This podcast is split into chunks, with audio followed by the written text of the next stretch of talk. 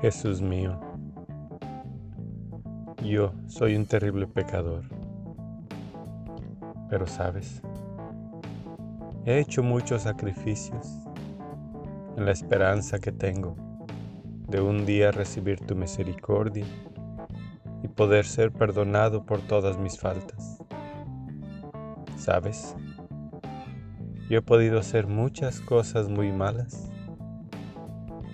pero porque me cuentan de ti, de tu existencia, y creo en ti, y creo en tu existencia, y en tu poder, y en tu misericordia, y en tu amor. Cristo mío, en ti confío.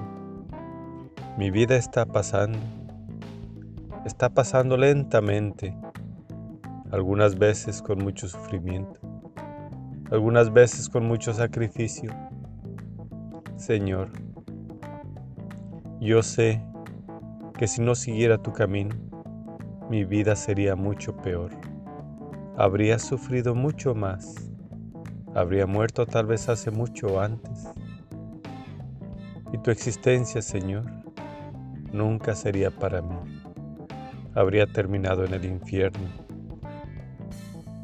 Pero esto, este camino que he escogido, que es el tuyo, lleno de sacrificios y sufrimientos, ha alargado mi vida, me ha dado un poco de paz y aún tengo la esperanza de lograr tu misericordia y que me pueda recibir en el cielo.